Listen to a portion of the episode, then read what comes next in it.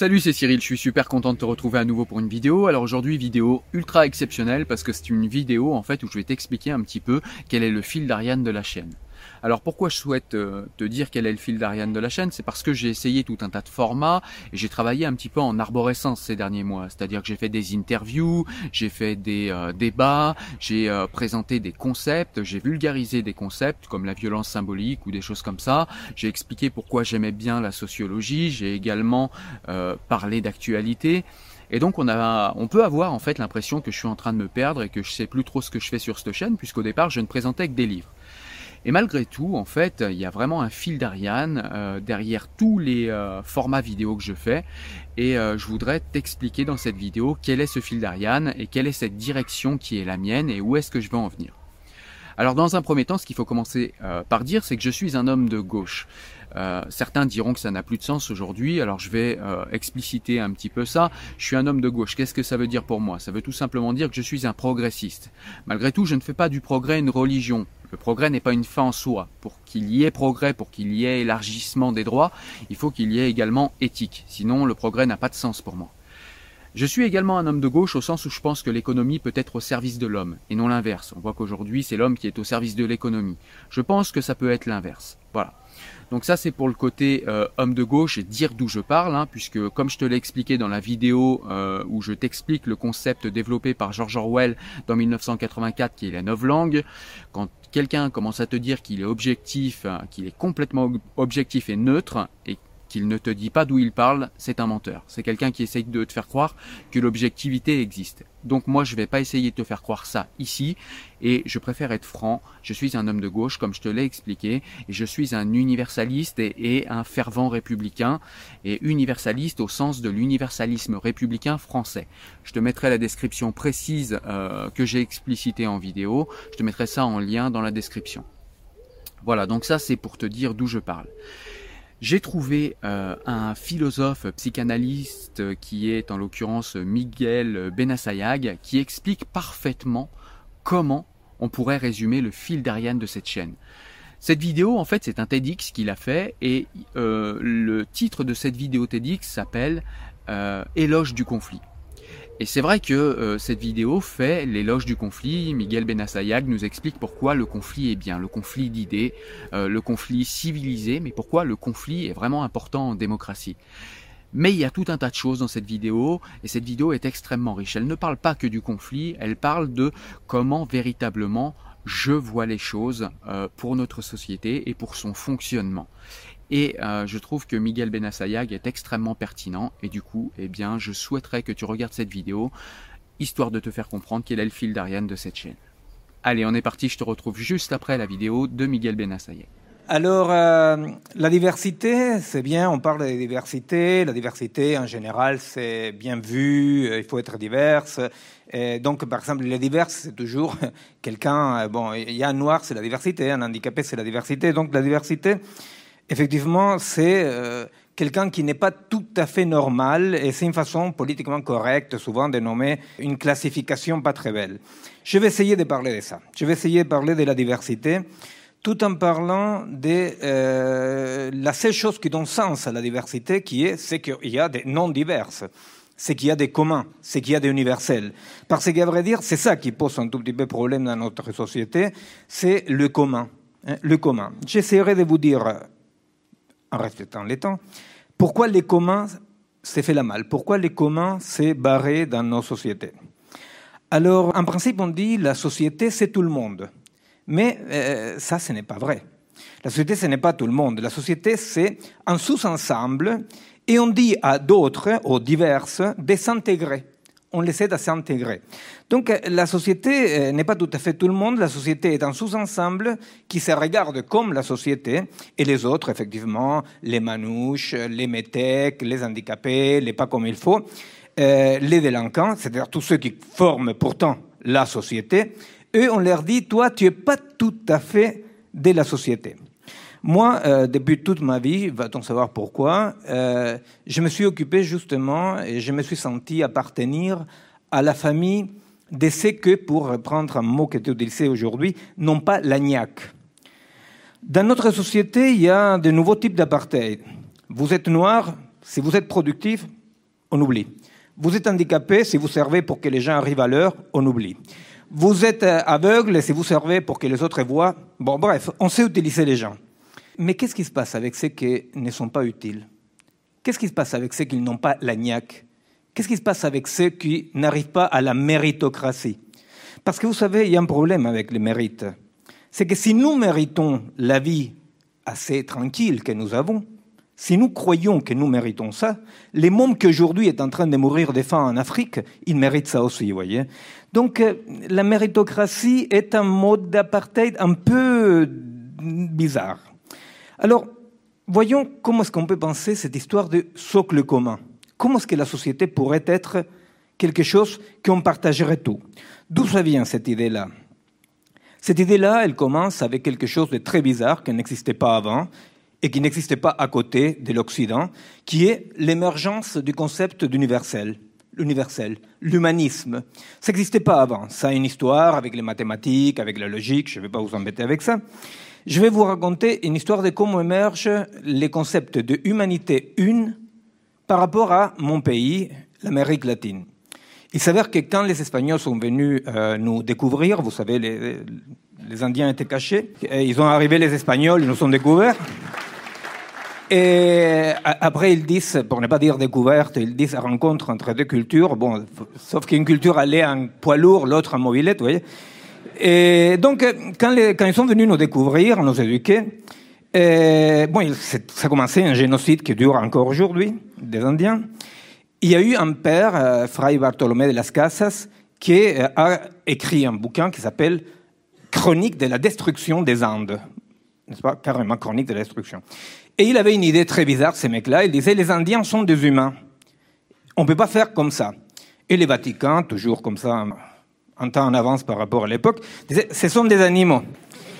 Et à l'époque, je vous rappelle quand même que les femmes non plus n'avaient pas d'âme, n'est-ce pas? C'est-à-dire, bon, voilà. Alors donc, les Indiens n'étaient pas des hommes parce qu'il n'y avait pas d'âme. Et Fray Bartolomé dit, si, si, ils ont une âme, ils ont une âme, je l'ai vu, bon, très bien. Il y a une controverse. Une controverse, c'est une jute oratoire dans laquelle celui qui gagne a la raison de Dieu. Hein. C'est-à-dire, c'est le jugement de Dieu, celui qui gagne, ça y est, c'est adopté. Alors, il y a Sepulveda, pour le côté progressiste du Vatican, qui dit que les Indiens ne sont pas des, humains, et Fray Bartholomé, tout, tout, petit, qui arrive, il dit si, ils ont une âme, ils ont une âme. Bon, bref, ils discutent, ils discutent, ils avaient le temps compté aussi. Et euh, au bout d'un moment, Fray Bartholomé l'emporte, mais l'emporte d'une façon horrible. Pourquoi? Parce qu'il arrive à dire les Indiens ont une âme, sont donc humains, mais à l'humanité non accomplie. Donc la naissance théorique de l'humanisme, du socle commun, commence d'emblée déjà avec ceux qui sont plus humains que les autres. Nous sommes tous humains, mais il y en a qui ont l'humanité pas tout à fait accomplie, quand vous avez l'humanité pas tout à fait accomplie, c'est un peu compliqué parce qu'on vous l'accomplit, vous voyez. Et si,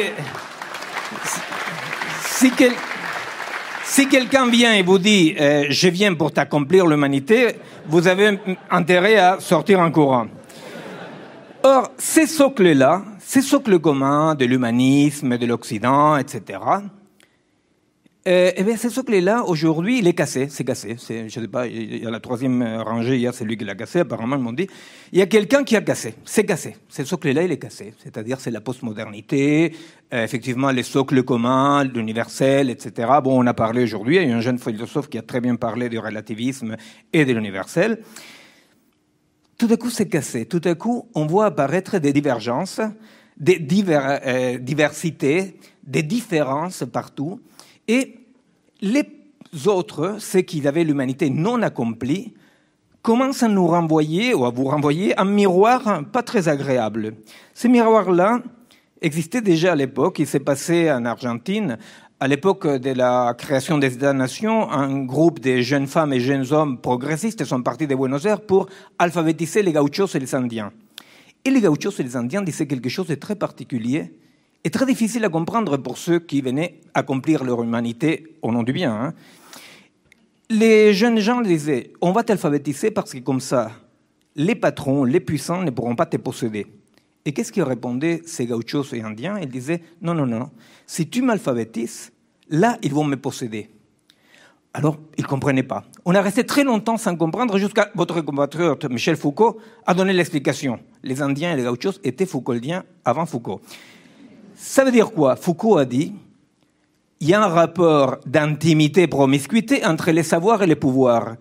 Et si tu acquiers les savoirs du maître, sans te rendre compte, tu t'avales la structure de pouvoir. C'est ce qu'on appelle le néocolonialisme.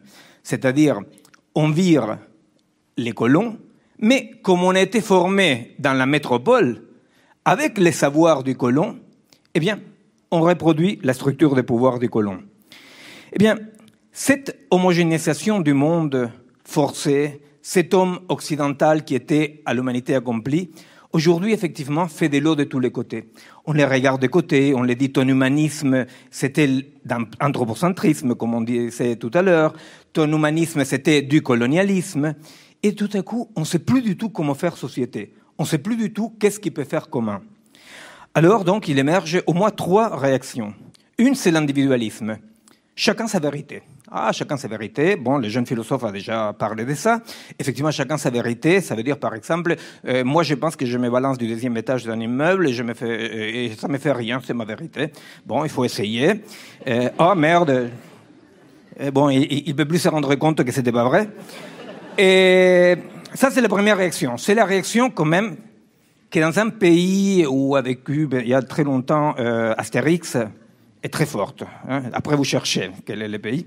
C'est l'individualisme total, le narcissisme. Je suis le fils de ma maman, et comme je suis le hijo de mi maman, moi j'ai raison. Alors l'individualisme, c'est chacun sa vérité, patatin patatin, dans lequel tout le monde cherche à être original. Comme tout le monde est original, effectivement, ça sort une sorte de massification totale dans laquelle ils sont tous originellement pareils. La deuxième, réaction, c'est celle dont les jeunes collègues ont parlé tout à l'heure, le relativisme culturel. Chacun sa vérité. Chacun sa vérité des peuples. Hein. Les cultures sont différentes. Alors, par exemple, quand un ancien président de la France est allé dans un pays où on viole les droits de l'homme, a dit non, on ne peut pas dire qu'il viole les droits de l'homme, c'est leur culture. C'est-à-dire que quand on torture un Français, c'est une violation des droits de l'homme. Quand on torture un Chinois, un Tunisien, il y a un effet culturel qu'il faut respecter. Alors, moi personnellement, quand j'ai fait la résistance contre les militaires, ils m'ont torturé, etc., ça m'a fait moins mal qu'à vous, voyez, par exemple, parce que dans ma culture, quand même, la, la était... Alors, les relativismes, passons vite, les relativismes, c'est effectivement le néo-racisme et le plus con de tout dans le relativisme, c'est que dire tout est relatif est une phrase absolue. Donc, effectivement, il y a un problème, vous voyez. Alors, la troisième possibilité est de dire, bon, revenons à l'homme, à l'homme de l'humanisme, revenons à l'homme de l'humanisme, communiquons entre nous, l'agir communicationnel, patatim patatin, au moins il y a un à la salle qui sait à qui je fais référence. Eh bien, l'agir communicationnel, on va essayer de refaire l'homme de l'humanisme. Tout ça me semble que sont des voies qui conduisent à ne pas pouvoir faire société à ne pas pouvoir faire société. L'individualisme, effectivement, c'est la barbarie de chacun pour soi, après moi le déluge. En France, il y a une loi pour qu'on s'occupe de ses parents, une loi pour qu'on s'occupe de ses enfants, une loi pour qu'on s'occupe de l'environnement. Vous imaginez Au milieu, il reste une entité qui s'appelle l'individu. On se demande, mais qu'est-ce que c'est? L'individualisme, c'est la barbarie, individualisme radical, je veux dire, non? Et la barbarie. Le relativisme, parlons pas. Et refaire de l'universel, ça me semble impossible. Alors qu'est-ce qu'on fait? Pour le moment, il surgit, une sorte de réponse un tout petit peu bâtarde qui est on se respecte, vous voyez. Moi, je développe des laboratoires sociaux dans les banlieues, ici en France, depuis très très longtemps, et j'entends dire tout le temps je te respecte, tu me respectes, je te respecte. C'est très bizarre, hein parce que je te respecte, ça veut dire je te respecte parce que je te casse pas la gueule. Alors donc, vous voyez, les respects, les respects, vous dites, euh, les respects, c'est ce qui arrive juste, juste avant, boum, le coup de poing. Alors donc, moi, pas, je préfère qu'on me respecte un peu moins et qu'on me tape aussi sur la gueule un peu moins. Donc, euh, moi, je fais l'apologie de quoi? Eh bien, moi, je crois quand même qu'il y a une différence radicale entre multiplicité et dispersion. Le relativisme et la dispersion. Le socle commun est cassé et chacun pour soi, soit individuellement, soit en communauté. La multiplicité n'est pas la dispersion. À plusieurs reprises était évoqué aujourd'hui ici de façon différente quelque chose qui pour moi est central. Comment la multiplicité et cette possibilité que chaque partie possède un tout intérieur. Vous savez, Novalis, il illustrait ça en disant, est-ce que tu peux dire que tu aimes l'être aimé si tu ne trouves pas l'univers dans l'être aimé? Vous voyez? Un multiple n'est pas une partie, un multiple n'est pas une dispersion. Mais qu'est-ce qui se passe entre les multiples? Eh bien, les multiples ne sont pas tous d'accord. Les multiples, il n'y a aucune raison qu'ils soient d'accord. Donc, ce que j'ai fait, c'est effectivement l'éloge du conflit. L'éloge du conflit dans lequel on dit non, on n'a pas à être d'accord, on peut ne pas être d'accord, on peut ne pas se respecter, parce que justement, la multiplicité conflictuelle est la base d'un socle social, d'un socle commun dynamique. Ce socle commun dynamique, qu'aujourd'hui, avec les consensus, avec la communication, il faut être tous d'accord, etc., etc., on l'attaque parce qu'on a peur du conflit. Or, une société qui se prive du conflit est une société qui se condamne à l'affrontement. Plus on veut éviter les conflits, plus on va vers l'affrontement. Soit l'affrontement d'unifier tout le monde sous le même format, le formatage, soit l'affrontement de la différence entre nous.